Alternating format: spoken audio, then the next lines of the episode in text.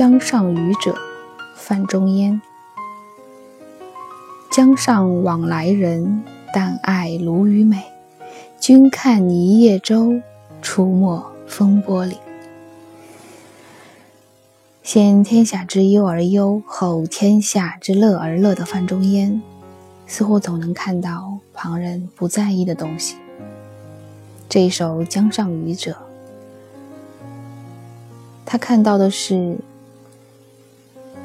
你们这些食客，爱的总是那食物的鲜美，但是却没有人注意到那些出没在风波当中的一叶一叶的小舟，为了给你们提供美妙的食物，自己穿梭在风险之中，不知道什么时候就会遭到厄运。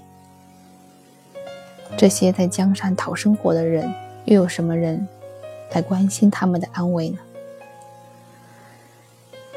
所以说，每一个诗人都有他的特色，他关注的重点总是那样。我们昨天提到的李白，他有很多很多写友谊的诗，写思念的诗，却都不是给情人的，是给和他惺惺相惜的那些男人们，那些和他一样有才华的诗人们。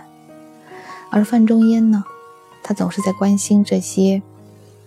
被很多其他的人忽略的劳动者们，正应了他自己的那一句话：“先天下之忧而忧，后天下之乐而乐。”你们这些的江上往来人，但爱鲈鱼美；而我，我注意的是君看一叶舟，出没风波里。